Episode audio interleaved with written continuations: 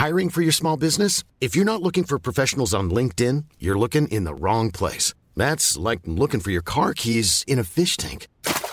LinkedIn helps you hire professionals you can't find anywhere else, even those who aren't actively searching for a new job but might be open to the perfect role. In a given month, over 70% of LinkedIn users don't even visit other leading job sites. So start looking in the right place. With LinkedIn, you can hire professionals like a professional. Post your free job on linkedin.com slash people today. L'Entertainment Lab by Newton Studio, c'est le podcast 100% Brain Entertainment. Créatifs, responsables de marque, directeurs de plateformes technologiques, Pure Players Entertainment et Communicant 3.0 nous partagent leur point de vue sur l'avenir des marques et du divertissement à l'ère digitale. Ce podcast est animé par Alexis Ferber. Bonjour à tous, je suis ravi d'accueillir Julien Souandjian, qui est directeur du digital chez VM. Bonjour Julien. Bonjour Alexis. Alors tout d'abord Julien, est-ce que tu peux nous dire comment tu es arrivé chez VM Euh, Ton parcours, les grandes lignes, entre guillemets. ouais. Bon, après 15 ans dans la, la- le monde de la communication et du digital, et puis des grands groupes comme, euh, comme Publicis ou, euh, ou Capgemini, j'avais envie de voir un peu, comme on dit dans le monde de, de la communication, ce qui se passe chez l'annonceur. Et Ouais. puis, euh, pour euh, en fait avoir la possibilité de donner vie à un projet sur euh, la durée, mettre en place des choses euh, pérennes et pas forcément être une partie à un moment donné en fait d'une marque. Et, et donc voilà. Et puis l'histoire qu'on m'a racontée euh, pour arriver chez VM m'a plu. Donc, euh. D'accord. Tu avais trouvé ça dur en agence, ce côté on passe, parce que c'est la à la fois la force du monde agence et la difficulté, c'est qu'on voit plein de sujets, mais par contre on peut avoir le sentiment de ne pas développer un produit. C'est ça par exemple ou un, ou Oui, une bah, je, pense, je pense surtout que euh, en fait en agence on, on gère rarement un seul compte et on raconte euh, une seule histoire. Donc souvent euh, c'est une histoire qui va durer 2-3 ans et puis parfois après on change de, de client, etc. Puis on comprend pas non plus toujours euh, les rouages, on va dire, de ce qui se passe chez, chez un client en se demandant pourquoi les décisions prennent plus de temps, pourquoi on, Mhm. on met pas plus d'énergie sur tel sujet ou tel sujet. Donc, euh, donc oui, c'est sûr que ça, ça donne envie en fait de voilà de, de justement donner vie à un projet et de le faire grandir euh, au fil de Oui, puis ça permet d'évoluer, de connaître, d'avoir aussi un nouveau mouvement de vie. euh, ça peut être Exactement. une nouvelle étape. Et alors, le monde de la con- construction, tu le connaissais un peu avant d'arriver chez VM ou ça a été une, tout. une- une découverte en fait cet univers Pas du tout, pas du tout. Euh, moi, le, le- le fil conducteur depuis que j'ai commencé mon expérience professionnelle, c'est le digital et, euh, et la création, puisqu'à la base, je suis, je suis graphiste. euh, et donc, en gros, ben, c'est petit à petit en fait que c'est construit tout ça. Donc, euh, je connaissais pas du tout le monde de, de la Ouais. construction, le monde de la négoce, euh, qu'il faut appréhender, comprendre aussi. Bah, des, nouveaux, euh, des nouveaux clients, des nouveaux utilisateurs, une façon de faire qui est, qui est- qui est différente. Mais c'est aussi ce qui fait euh, bah, toute Mm. la richesse de cette, euh, de cette expérience. Donc c'est vrai que tu as eu un parcours très original puisque tu as démarré en créa et tu bascules sur des, finalement des fonctions plus business avec le digital et tout ça. Ouais. C'est pas commun ça, cette Bah, souvent, c'est évolution? plutôt l'inverse. C'est-à-dire Ouais. qu'on fait de la, la gestion de projet, puis après, on se dit, tiens, c'est intéressant ce qui se passe côté euh, D'accord. euh, UX ou design. Euh, Tu avais fait des études de, de, de- de créa à la base, d'illustration Ouais. d'infographie. Euh, donc ma première expérience professionnelle euh, donc, en Belgique, je travaillais dans une société spécialisée dans l'e-commerce et j'avais une double casquette. Donc je designais les sites et puis de l'autre côté, je, gérais les projets, la mise en place de ces, projets e-commerce. Euh, et puis après, en arrivant à Paris, en gros, j'ai continué dans toute cette partie euh, gestion de projet.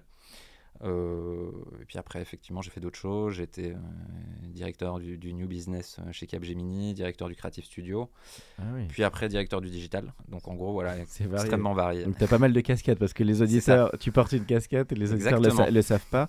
Mais c'est-à-dire que tu avais un côté aussi UX, UI design, tu avais un petit côté Euh, utilisateur, ce qui est souvent un Bah, peu prisé J'avais pas dans ce le web. côté UX parce que en gros quand j'ai commencé ma carrière en 2007 euh, on peut se dire que c'était les, les prémices en fait entre guillemets euh, et donc c'était pas encore hyper présent mais euh, ça m'a toujours en fait passionné c'est à dire que quand je suis tombé dedans ce qui m'a intéressé au niveau du, du digital qui allait au-delà en fait euh, je trouve du design euh, etc c'est imaginer des, des- vraiment une expérience c'est à dire Mhm. que je trouve que c'est ce qui est le plus euh, de mon côté hein, c'est une vision personnelle mais en tout cas c'est ce qui me moi euh, m'inspire euh, et donc, euh, ouais, cette expérience, l'expérience client, qu'elle soit présente euh, euh, sur un site, sur des réseaux sociaux, en Mm. fait, quel que soit le point de contact ou le point de vente, en fait, c'est ça qui est intéressant. Je trouve que c'est Oui. qu'on fait vivre une expérience. C'est un peu comme dans la vraie vie. C'est pas une expérience euh, je veux dire, une relation amicale, amoureuse, etc. C'est jamais linéaire. Et, c'est ça qui est intéressant avec un client et, justement faire vivre cette. Il faut que ça soit fluide, cohérent et qu'il y ait un service qui ait du sens, évidemment. Exactement. Et donc, alors, ce qui est intéressant aussi en t'invitant au, podcast, c'est le que finalement, tu es dans un groupe bon, qui a quand même un certain historique, puisqu'ils ont plus de plus de 100, 115 ans. 115 ans, le groupe VM, qui est basé d'ailleurs dans quelle ville tu En Vendée, à l'herbergement. Ah, voilà, en Vendée. Et donc, ce qui est intéressant, c'est que toi, tu arrives pour aussi aider à la transfo digitale de ce groupe. Donc, ce qui est le cas de beaucoup d'entreprises qui peuvent être euh, existantes en France ou à l'étranger, qui ont besoin de prendre un virage.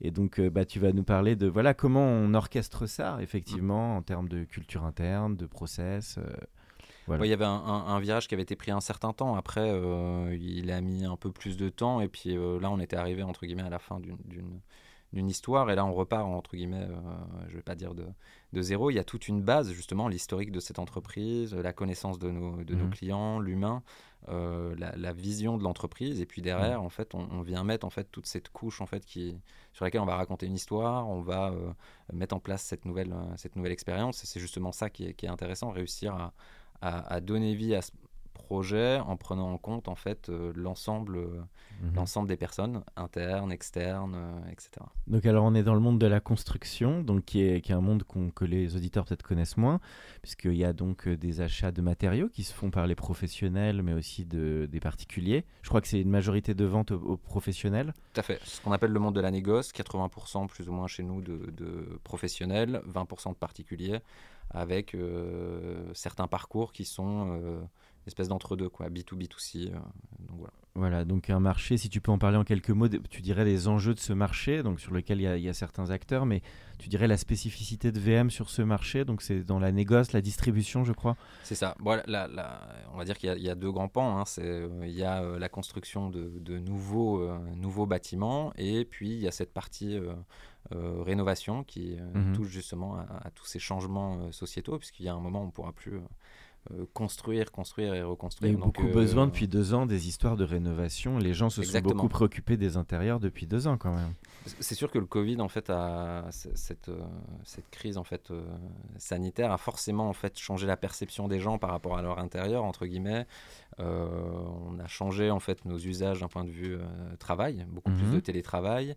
on est resté longtemps à la maison, donc c'est vrai que je pense qu'on a vu beaucoup euh, notre même intérieur de la même mmh. façon. Et donc forcément, euh, le transformer, ça permettait aussi de se dire... Euh, bon, D'occuper le temps aussi. Il y a beaucoup de gens qui se sont dit, c'est quand même l'occasion maintenant de faire des travaux. Quoi. Oui, puis il y avait aussi, je pense, cette, bah, peut-être des, budgets qu'on avait prévus pour partir en vacances ou faire d'autres choses, qu'on réallouait en fait pour se dire, bah, tiens, on va changer l'intérieur de la maison. Donc je pense que ça, ça a profité à toutes ces entreprises qui sont à la fois dans le monde de la la construction, la rénovation, etc., mais également dans la partie euh, décorative, euh, hmm. meubles, euh, etc. Je pense que ça a été un vrai, un vrai boost. Donc c'est très varié en termes de cibles ce que vous avez. C'est autant des artisans, ça peut être un peu de particuliers, ça peut être des grandes entreprises. Il y a de tout un peu en termes de Tout à fait. On a vraiment des, toutes petites. donc on a des artisans qui sont qui sont tout seuls. On va avoir des PME. on va avoir des, des, ce qu'on appelle des CMI, des grands comptes, donc qui sans, sans, en citer, mais en tout cas qui vont euh, construire euh, des immeubles ou des choses comme ça. Donc c'est extrêmement varié d'un point de vue euh, mmh. clientèle. Et puis derrière, il y a aussi cette,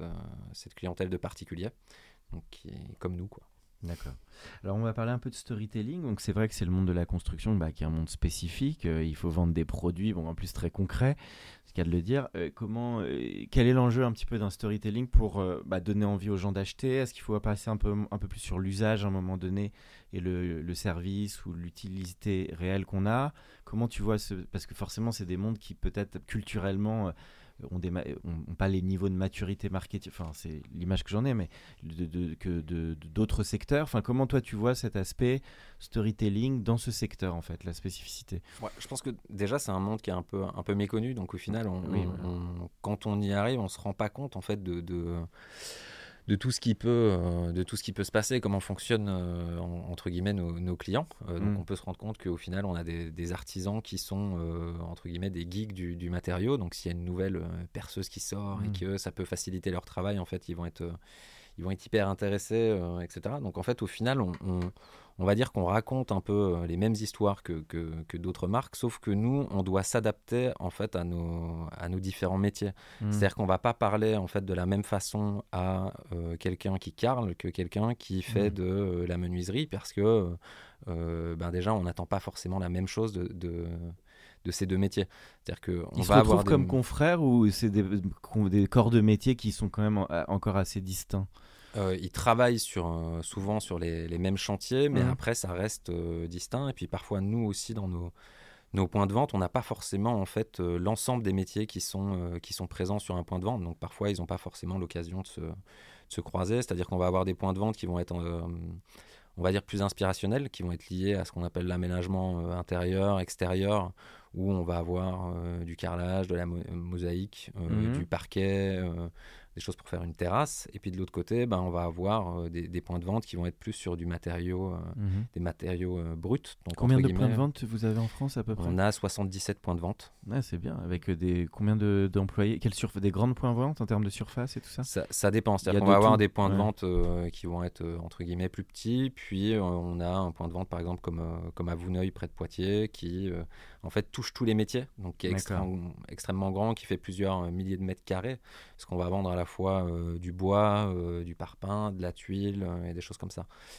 et après, ce qui est aussi intéressant, c'est qu'en plus des métiers, suivant en fait les régions dans lesquelles on vend nos matériaux, on va pas vendre les mêmes matériaux. Mmh. Donc certaines tuiles seront disponibles simplement sur tel et tel point de vente parce que ça correspond à une architecture locale. et puis quand on va aller ailleurs, bah, on ah n'aura pas la même chose. Donc il faut des bases quand même clients assez costauds en termes de CRM et de finesse de besoins fonction des villes, ça change énormément, quoi. Exactement. Donc en gros, il faut vraiment. Euh, d'ailleurs, c'est un peu le la façon dont on a décidé de voir les choses, c'est-à-dire qu'en gros, euh, le digital doit, doit nous aider en fait dans notre démarche, l'histoire qu'on raconte doit euh, nous aider, hmm. mais la, finalité, c'est ce qui se passe dans un, dans un point de vente et l'accompagnement. Donc en gros, on doit vraiment raconter une histoire qui est spécifique à un, point de vente parce qu'en fait, les, les clients ne seront pas les mêmes. Euh, quand quelqu'un habite à Bordeaux ou quelqu'un habite euh, euh, dans le nord de la France, bah, il n'attend pas forcément la même chose, on n'aura pas les mêmes produits, etc. Donc on doit vraiment adapter notre storytelling en fait suivant là où on est. Alors, ce qui est intéressant, c'est que tu es sur du physique. Je sais que tu crois beaucoup aussi à l'aspect point de vente et, rencontre humaine et physique. Comment le digital aujourd'hui permet justement d'accélérer aussi bah, cette vente physique? C'est quoi les ressorts pour toi? Parce que finalement, vous n'êtes pas sur un modèle, je dirais, qui va demain être de la marketplace ou du pur e-commerce. Vous êtes, vous, le digital, il, reste au service des points de vente et des magasins. Si tu peux parler de comment jouer sur les deux, parce que je pense que c'est une tendance de fond de boîtes qui sont dans le dur en physique et qui à un moment bah, utilisent le numérique pour accélérer tout ça en fait. C'est sûr. Après, il y, a déjà une, bah, une certaine complexité. C'est que pour être e-commerce, il faut être en capacité de livrer les, les matériaux et c'est pas mm. possible pour tout. Donc en gros, on peut déjà le faire sur une partie de ah notre gamme, mais on va pas livrer euh, à Strasbourg euh, des parpaings euh, pour lesquels il va y avoir mm. plusieurs tonnes si jamais on est à Nantes ou dans une autre ville.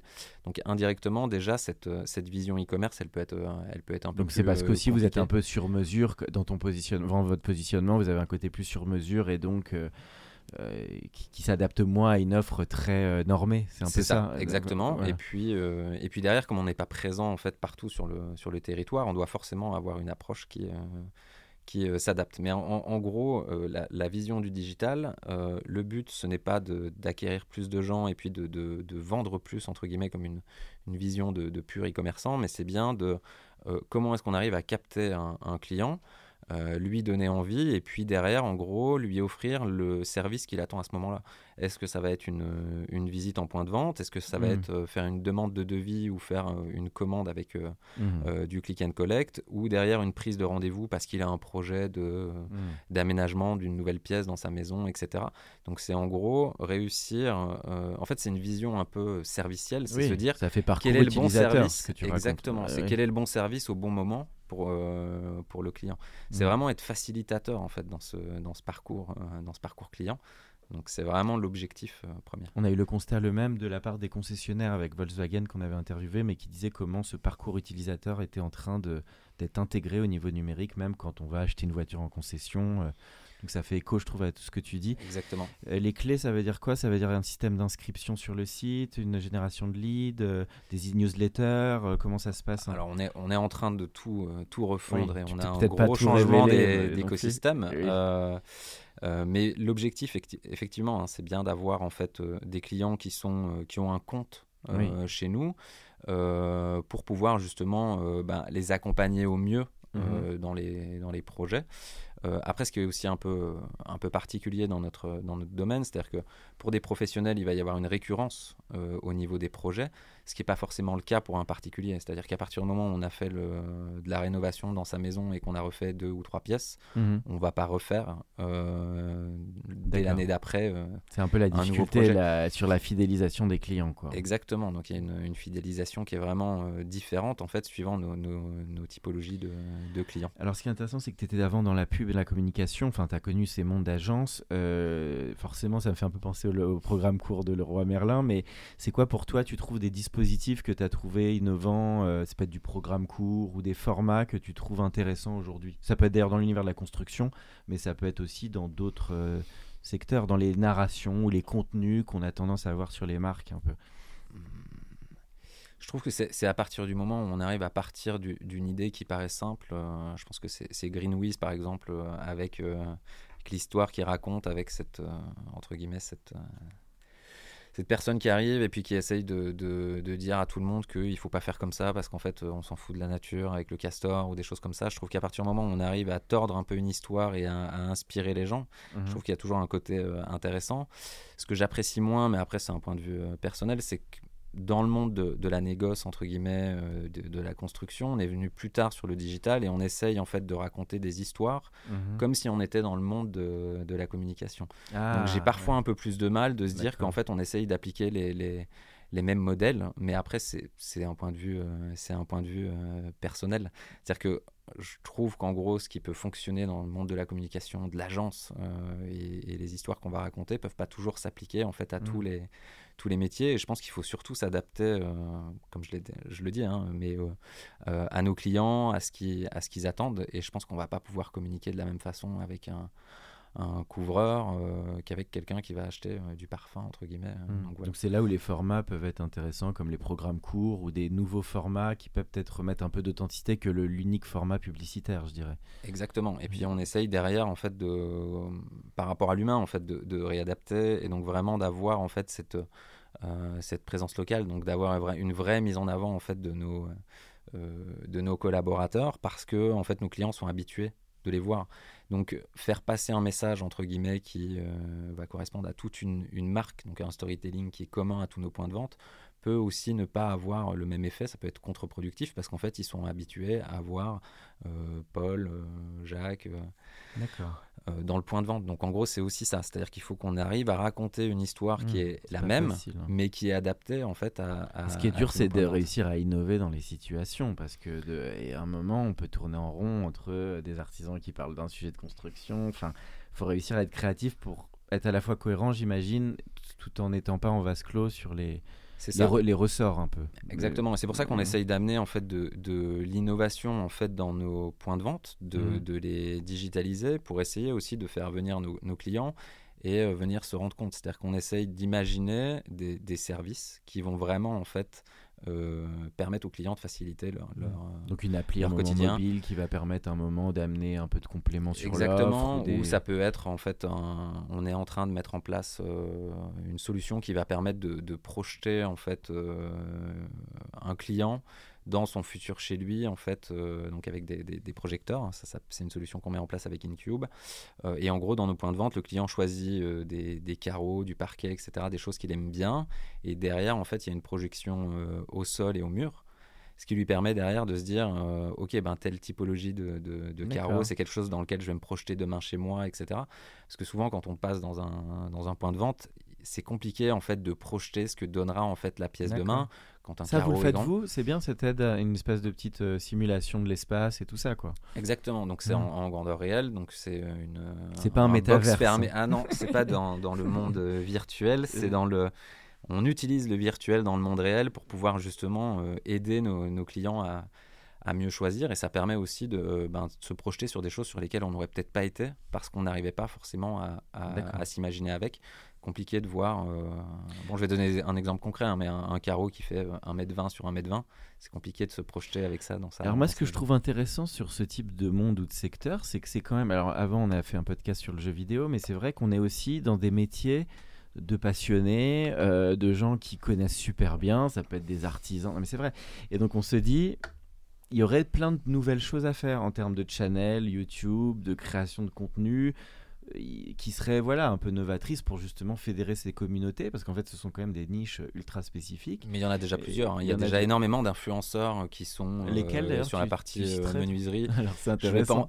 Je ne citerai pas de ah. façon précise. c'est marrant parce qu'on les a moins en tête que dans la cosmétique ou dans des univers entre guillemets plus glamour. Donc c'est parce que peut-être qu'en fait cette, cette, relation entre guillemets pour, pour nous par rapport à, ce monde de, du, du ce qu'on va appeler le bricolage en fait pour un, pour hmm. un particulier c'est quelque chose qu'on va peut-être faire à un moment donné, mais qu'on va peut-être pas suivre dans le temps. C'est-à-dire que là où on va avoir une relation euh, ah extrêmement suivie en fait avec une, une marque de, de, cosmétiques, euh, euh, de mode ou, ou autre, en fait, il y a une relation qui est suivie parce qu'en fait, c'est une marque qu'on aime bien et qu'on suit quand on fait un projet de bricolage potentiellement et qu'on suit un menuisier parce qu'on est en train de refaire euh, euh, telle ou telle pièce de sa maison, etc. Ben, peut-être qu'on va le suivre à un moment. Mais il y a des, euh, on peut les appeler influenceurs mmh. ou ambassadeurs. moi, je préfère parfois ambassadeurs. Ça, dépend parce qu'en gros, c'est vrai qu'ils gardent quand même une certaine, une certaine indépendance, mais il y en a sur Instagram et on voit que c'est devenu enfin sur YouTube, sur Insta, même maintenant sur, sur TikTok. Et puis les artisans et sont c'est extrêmement, c'est extrêmement qualitatif, c'est-à-dire qu'on se rend compte à quel point ils se sont euh, vraiment emparés du sujet et, euh, mmh. qu'ils ont ben, plusieurs centaines de milliers d'abonnés sur lesquels ils vont parler sur euh, quel bois utiliser, sur comment poser tel carrelage, comment couler une, une chape en béton. C'est, ça s'y prête quoi. Exactement, il y a limite un côté, un côté tuto, un peu ce qu'on pourrait avoir en fait dans la, dans la cosmétique ou des choses comme ça. Mmh. Ou dans la cuisine un petit peu aussi, ou dans des recettes. Euh, en termes de goût, euh, alors peut-être avant de passer sur tes goûts derrière à la toute fin du podcast, j'ai quand même une question sur euh, l'interne, sur la transfo digitale d'un groupe, parce qu'on en parlait un peu off caméra. Le challenge, on imagine un peu toutes les tâches que tu as au digital, et le site, le produit, les réseaux sociaux et tout, mais c'est vrai que pour les auditeurs, impulser une transfo digitale au sein d'un groupe, c'est pas facile parce qu'il y a aussi des départements, il y a des décisions à prendre, et peut-être si tu peux parler de ce point-là, comment toi tu vis ça et c'est quoi les clés euh, pour peut-être y arriver entre guillemets?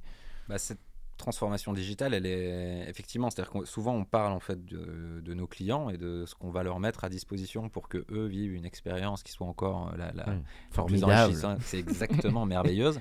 Et puis derrière, souvent on oublie un peu euh, tout ce qui peut se passer, le back office, ce qui peut se passer en interne et tous ces gens qui justement sont au service du du client. Euh, donc nous, en tout cas, dans l'approche qu'on a décidé d'avoir, c'est-à-dire que dans toute cette euh, imagination à la fois sur la plateforme de marque, sur euh, notre nouvel écosystème, etc., on a en gros fait une phase de, conception où on a impliqué en fait hmm. chaque personne. Tous les corps de métier. Exactement. C'est-à-dire que, que ce soit des gens qui soient au siège, qui soient en point de vente, qui soient dans la partie livraison, donc les chauffeurs ou des choses comme ça. En fait, on a été interroger tout le monde pour se dire que en gros, ce qu'on allait imaginer demain, cette expérience, elle soit au service en fait à la fois de nos très clients. Très startup, ça, c'est de l'UX un peu. Hein. c'est toi qui as un peu initié tout ça? Euh, bah c'était, en fait, c'était la volonté surtout que comme on est en train de se transformer, il faut que cette transformation, elle vienne de, partout et qu'elle soit portée par tout le monde. C'est-à-dire que euh, ça sert à rien d'avoir une vision qui est portée par trois personnes et derrière qu'on va imposer. C'est-à-dire que ce qui est intéressant dans ce genre de, de démarche, c'est qu'au final, tout le monde devient acteur et il euh, n'y a personne qui est spectateur.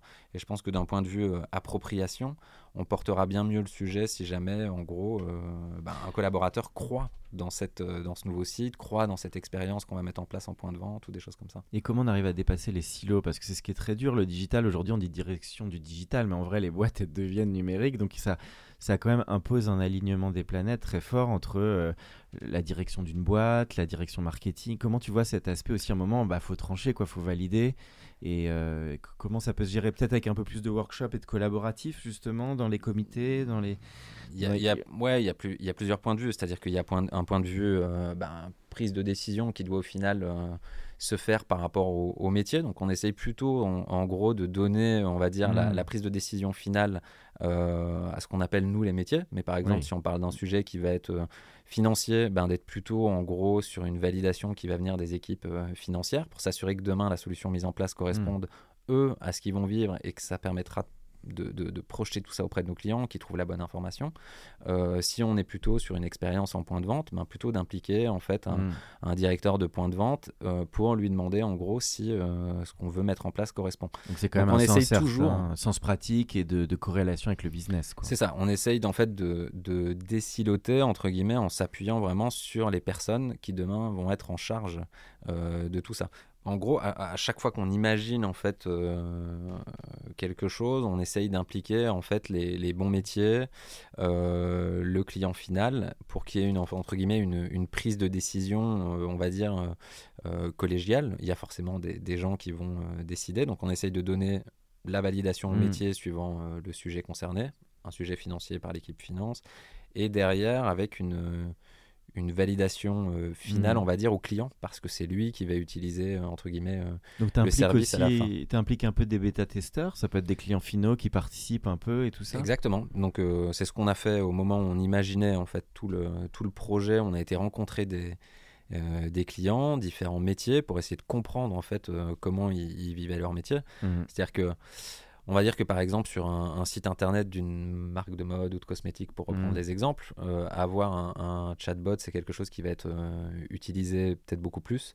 Nous, par exemple, en fait, les personnes, à partir du moment où elles sont sur un chantier, euh, elles vont pas aller sur le site internet pour utiliser un chatbot et on sera plutôt dans une relation qui va s'appuyer sur un WhatsApp ou Mhm. des messages. Donc, Donc au final, vraiment, c'est l'usage euh, et le client qui va en gros définir euh, ce qu'on met en place. Mhm. Et donc c'est important en gros que, que ce qu'on imagine soit vraiment adapté à la façon dont ils, vivent leur métier. C'est-à-dire qu'on n'a pas des, clients qui sont euh, autant connectés.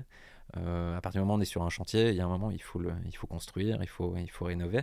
Et donc on peut pas être en permanence sur son téléphone comme nous, on peut passer euh, une journée derrière un écran. Le plus dur, c'est la créa. Toi qui es un ancien créatif, le plus dur, c'est la créa d'aligner la plateforme de marque parce que là, ça devient plus difficile quand il faut donner des goûts, valider une direction créative. Je sais pas ton point de vue là-dessus, comme tu étais dans la com avant.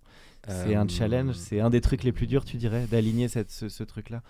C'est c'est vraiment, euh, oui, ça, ça peut être potentiellement, on va dire, euh, compliqué cette, cette partie créative. Après, on est dans un, on est quand même dans un, un monde assez euh, agile. Donc, je trouve Mhm. qu'au final, euh, d'un point de vue euh, création, euh, ça, ça fonctionne plutôt bien. C'est euh, juste qu'on a beaucoup de métiers, beaucoup de choses, donc il faut imaginer euh, pas mal euh, de choses. Et parfois, c'est effectivement un peu dur de réussir à aligner toutes les planètes entre les catalogues Mhm. papier qui vont être à destination de différentes de différents métiers.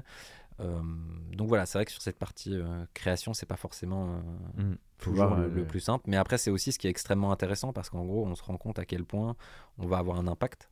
Mais c'est plutôt sur les. Moi, je... particulier et professionnel. C'est-à-dire qu'en gros, l'approche particulier et professionnel, comme on a les deux, il faut qu'on réussisse parfois à communiquer euh, à destination de, de, de deux typologies de clients qui n'ont pas du tout les mêmes attentes. Là où on va être beaucoup plus dans l'inspirationnel quand on est un particulier, un professionnel, il y a un côté un peu plus direct avec euh, ben, je cherche un produit, j'ai besoin de caractéristiques, d'un document euh, technique, de choses comme ça. Donc voilà, il faut réussir en fait à, à- à bien analyser qui, euh, qui vient et quelles sont ses, ses attentes parce que les Mm. parcours sont pas les mêmes. Alors, on arrive dans la fin du podcast. Euh, Julien, sur tes goûts aussi en, matière de divertissement. Donc, alors là, là, je vais plus sur le versant personnel, mais ça peut être musique, cinéma, euh, lecture, euh, gaming. Enfin, pour toi, des, voilà, ça peut être des jeux. Ce qui ce qui aujourd'hui, toi, ça peut être des œuvres qui t'ont marqué. Euh, jeux vidéo moins maintenant, beaucoup quand j'étais plus jeune, mais euh, maintenant avec des enfants, disons qu'on a moins le temps de, de jouer. Je suis euh, passionné de, de- de cinéma et puis également euh, pas mal de, de, de lecture, euh, donc euh, comics. Et puis, euh, et puis après, euh, diverses lectures. Bon, il y a de la lecture euh, enfantine forcément. Euh, là, on est, je suis pas mal dans la, la bande dessinée avec, euh, avec tes enfants. avec mon, mon plus grand et donc voilà, je fais découvrir aussi pas mal de choses que j'ai pu Et lire quand cinéma, j'étais plus jeune. tes films clés alors? Film clé, allez, Usual Suspect, Ah qui a toujours pour moi, c'est ça. Enfin, je crois que c'est pour le climax. Bon après c'est c'est plus simple quand on l'a déjà vu une fois, puisqu'après on sait ce qui va se passer. Mais disons que. T'es un fan de Kevin Spacey, comme beaucoup. C'est un très grand acteur. avant ou, ou maintenant? Parce ah. qu'après tout ce qui s'est. Non, non, mais euh, ça, ça, reste un, acteur, euh, un acteur. Indépendamment de ce qu'on lui reproche, ça reste un magnifique acteur. C'est ça. mais c'était lui qui t'avait le plus marqué dans Usual Suspects? Ou le Gabriel Byrne, t'avais préféré Kiki comme, comme personnage? Ou comme... je pense que c'est Kevin Spacey. Et puis après, je pense qu'on peut, on peut revenir au, storytelling parce que justement, c'est ce qui fait en fait toute la force de, de ce film. C'est-à-dire que l'histoire qui est racontée dans une espèce de. On, ne peut pas dire qu'on est dans un, vase clos, mais en tout cas, on est vraiment dans une histoire euh, qui, qui, est complètement euh, à bras. Oui folle. Et puis derrière, en gros, ben, c'est assez hallucinant parce que c'est vraiment l'histoire qui porte en fait le, mm. film. Et donc, euh, c'est ce que j'ai peut-être. Euh, Kevin Spacey, parce qu'il est merveilleux dans ce passer d'un rôle à l'autre. Et puis derrière, l'histoire qui est. Kevin Spacey, à part ce film, c'était dans quel film que tu l'as préféré? Dans Seven ou dans ou dans la, je sais pas, dans la série House of Cards, je sais pas si tu l'as apprécié. Ou... Seven, j'adore, euh, j'adore également, euh, également ce film. Je trouve que les, les, duos, euh, enfin les, duos entre guillemets, il y a, y a, deux duos dans, dans, dans, Seven. Il y en a un avec avec Brad Pitt, et, avec Morgan Freeman, et derrière Brad Pitt avec avec exactement. Donc il y a vraiment ces, ces, ces, deux duos, et puis il y en a même un avec Brad Pitt et Kevin Spacey, qui au final deviennent une espèce de, de duo. ah t'es un fan de Seven, c'est cool. Je, sens le fan. Aussi le, j'ai adoré, c'est un de mes films préférés. Euh, Fincher, évidemment, très grand réalisateur. C'est un peu la même casquette que David Fincher. Et c'est vrai que c'est un film qui a beaucoup marqué.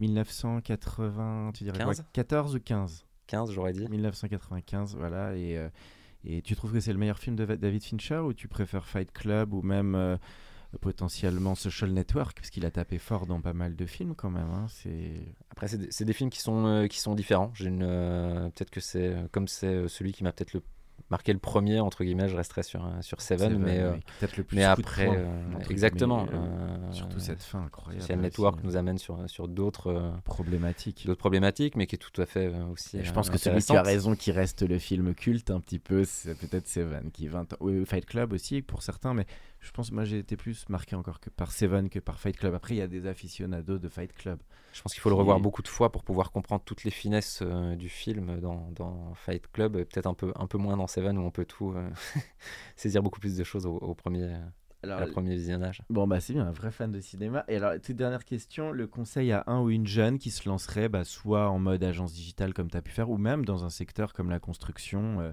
qui veut travailler là-dedans?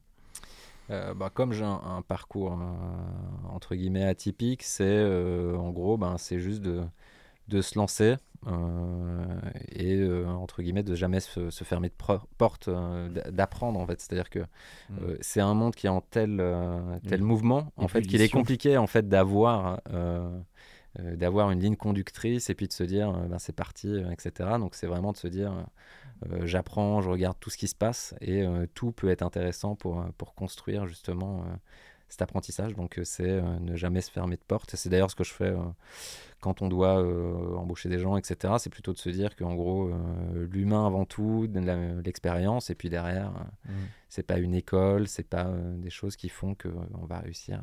En tant que père, parce qu'on doit être un peu de la même génération, toi, tu trouves que pour les, tes enfants notamment, c'est plus dur maintenant que comme notre génération? Toi, je sais pas ce que tu en penses. Désolé, ça je m'attendais pas à te la poser, mais euh, je, sais pas si c'est plus dur. Je pense que c'est c'est plus les mêmes euh, c'est plus les mêmes époques. C'est-à-dire que je pense qu'on a grandi à une époque où euh, on avait une télé, un magnétoscope, et puis les consoles arrivaient, et puis la maintenant NES, ils arrivent. De, de et de Mario. C'est ça, la première, la première Sega Master System ou des choses comme ça. Et, puis derrière. c'est ça l'histoire. C'est ça. Et puis après, bon, euh, bah, il fallait enregistrer. Hein. On n'avait pas tout à disposition comme on peut l'avoir euh, maintenant, que ce soit sur, un, sur toutes ces plateformes, euh, etc. J'ai l'impression que je passais plus de temps dehors. Donc c'est aussi des, choses mmh. que, que moi j'essaye, entre guillemets, d'inculquer à, mes enfants, c'est-à-dire d'avoir, euh, bah, d'utiliser ce qui est intéressant dans, dans, dans toute cette euh, nouvelle époque, mais en même temps de ne pas oublier la, la, vraie vie et puis euh, tout ce qui mm. peut tout ce qui peut y avoir dans le contact social. Donc, je peux pas dire qu'il y a une époque qui est mieux, moins bien ou autre. C'est plutôt, voilà, un nouveau, sa place, cas, un hein. monde différent dans lequel il y a qui, qui, implique un nouveau mode de fonctionnement. Peut-être un peu plus virtuel que ce qu'on a pu vivre, moins de problématiques avec le téléphone fixe, hein, avec le câble qu'on devait euh, tirer dans la maison quand on voulait parler ou des choses comme ça. Mais c'est sûr que. Mais en tout cas, une agilité, c'est ce que tu dis aussi, qui est peut-être décuplée par rapport aussi à ton parcours qui a été assez. où tu as pas mal changé aussi de. Peut-être aujourd'hui, il faut encore plus cette espèce de de, de, pouvoir se remettre en question, d'évoluer. C'est peut-être ça qui est plus fort encore qu'à notre époque, je sais pas. Mais... Bah, c'est sûr qu'entre guillemets, si on n'a pas euh, dans, dans, le monde du, du, digital, de la communication, etc., si on n'a pas cette euh, agilité, je pense que c'est un métier qui peut être, euh, des métiers en tout cas qui peuvent être, qui peuvent être compliqués parce qu'en gros, ça, ça, change tout le temps. C'est-à-dire que il y a 10 ans, ce qu'on pouvait voir, enfin, les sites internet n'étaient pas les mêmes. Euh, les sites mobiles non plus, les applications. Euh, quand le mm. premier iPod est sorti, tout le monde se disait ça marchera jamais. Et puis euh, maintenant, en fait, on a tout dans un téléphone. donc je pense qu'effectivement, il faut, il faut avoir une agilité. Et je pense que c'est ce qui permet justement de, réussir à, s'amuser. quoi. Bon. Eh bien, merci beaucoup, Julien. C'était un plaisir de t'accueillir pour l'Entertainment Lab. Merci à toi. Pour ceux qui sont encore avec nous, merci de nous avoir écoutés. Pensez à aller mettre une note au podcast dans la section notes et avis sur Apple Podcast. Cela nous ferait énormément plaisir et nous permettrait de continuer à faire grandir ce podcast consacré au Brain Entertainment. À bientôt pour un nouvel épisode.